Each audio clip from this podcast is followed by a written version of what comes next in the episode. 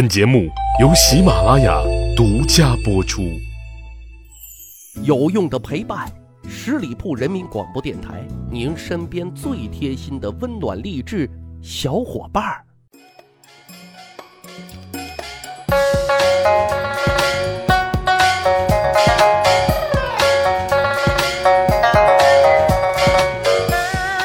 去扒历史，增长见识，密室趣谈，在下大汉。如果说把苏轼和和珅这俩搁到一起来比较，是不是挺滑稽的啊？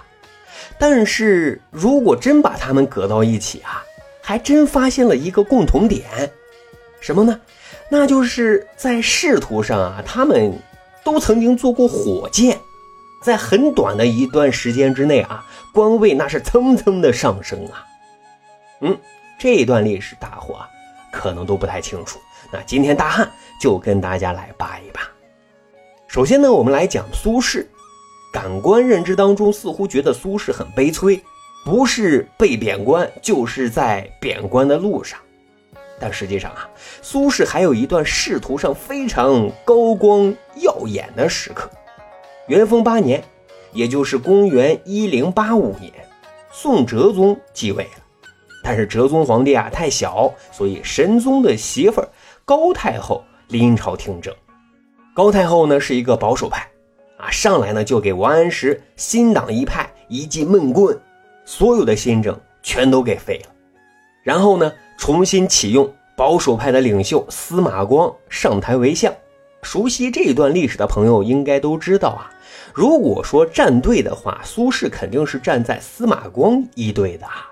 所以司马光上台之后，很快，一零八五年的八月，苏轼呢就从一个原本的八品团练副使，上升到啊正七品的朝奉郎之登州。四个月之后呢，又以礼部郎中的身份啊被召回到中央。礼部郎中啊是一个从六品的职位，但是这还没完啊，仅仅半个月。又被任用为起居舍人，啊，虽然还是一个从六品的官职，但是职位显然更重要了。因为啊，起居舍人的职能是干什么的呢？是掌记皇帝的言行。就皇帝出差啊，他跟随在左右；皇帝开会，他可以站在旁边列席的。可是呢，这个职位啊，也仅仅在三个月之后，苏轼又升了。而且这回还是免试保送为正四品的中书舍人兼织造告，这个职位啊就非常非常重要了，是负责草拟政府公文和圣旨。通常的任命程序啊是要进行非常严格的考核，但是苏轼是被特批的啊，这还没完，五个月之后，苏轼啊又荣升为正三品的翰林学士织造告，这个就更了不得了。主要任务呢是撰写啊重大国事的政府公文，比如啊册封皇子、皇后与外邦的外交信件等等啊，而且跟皇帝走的就更近了啊，甚至是直接参与国事的。补充一下啊，曾担任这个职位的那都是大名鼎鼎的名家，比如说欧阳修、王安石、司马光，可以说啊。这个职位的下一步晋升渠道，那就是宰相。所以呢，现在看苏轼距离宰相之位仅是一步之遥啊。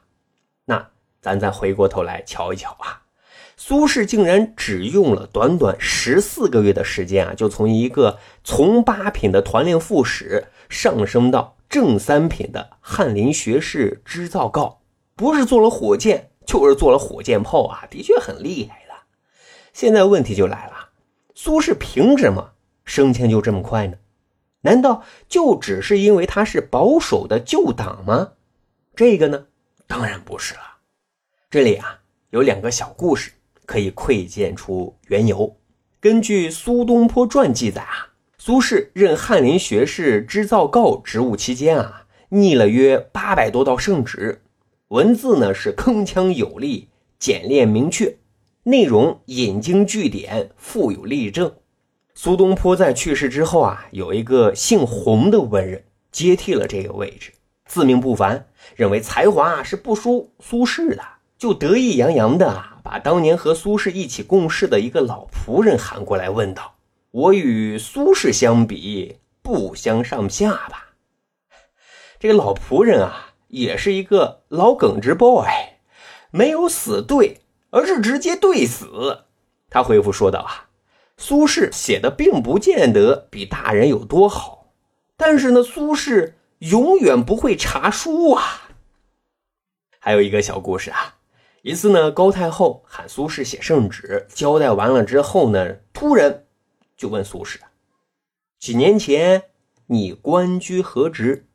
那苏轼就赶紧回复啊：“团练副使。”高太后又问：“现在身居何职？”苏轼摸摸脑门，这是要做什么呢？但他赶紧回答：“啊，现在是翰林学士。”这下重点来了。高太后提高了嗓门，又问道：“你为何爬得这么快呢？”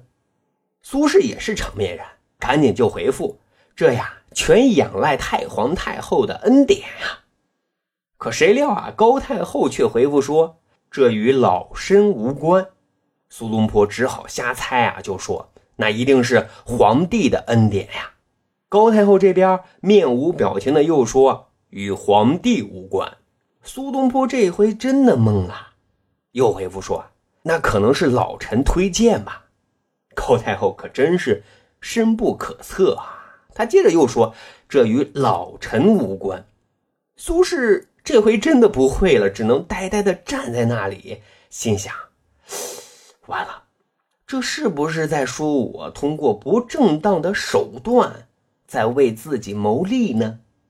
于是。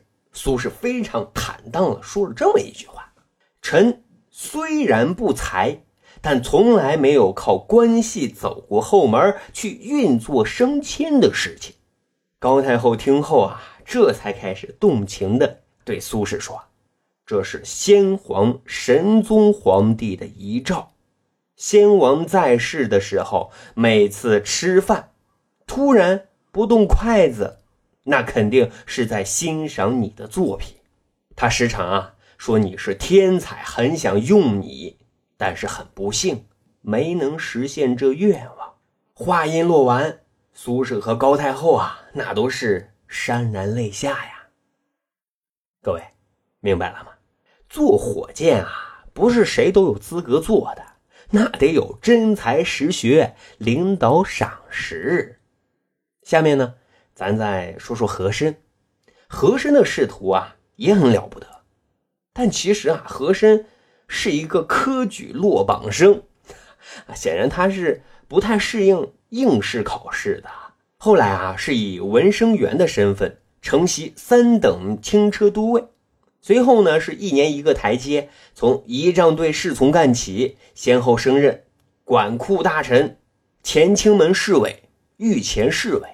到了一七七六年啊，他的人生啊算是彻底开挂。这一年正月，和珅被任命为户部右侍郎；三月任命为军机大臣；四月任命为总管内务府大臣；八月调任镶黄旗满洲副都统；十一月任国史馆副总裁，赏一品朝冠；十二月任总管内务府三旗官兵事务。而且啊，还特别授权，就是可以在紫禁城里啊骑马。第二年的六月，任户部左侍郎兼吏部右侍郎，十月兼步军统领。各位啊，可以说这一阶段和珅真是人品大爆发。虽然只是从三品提拔到一品，但是含金量那是十足的，掌管的事务越来越多，权力那是越来越大。成了大清王朝权力核心重要的组成部分啊！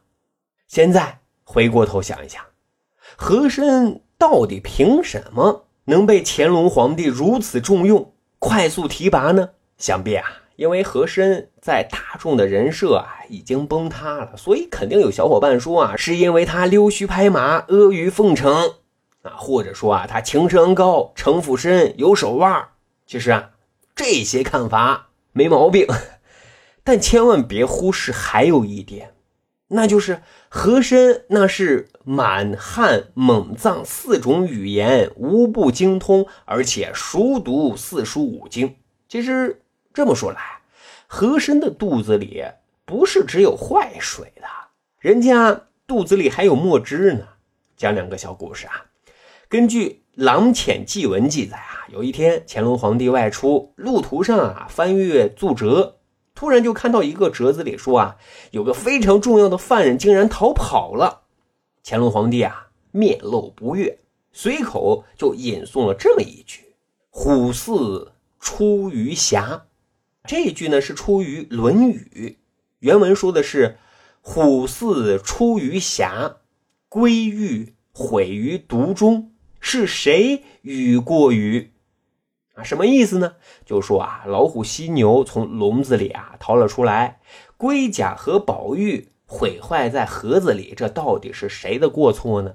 很显然啊，乾隆皇帝是对底下没看管好这个犯人非常的不满意。就在这个时候啊，和珅站了出来，他对乾隆皇帝就说啊，看守的人肯定难逃其咎。乾隆皇帝一听，竟然有人主动答对自己。就面露喜色啊，问道：“哎，小伙子，你读过《论语》？”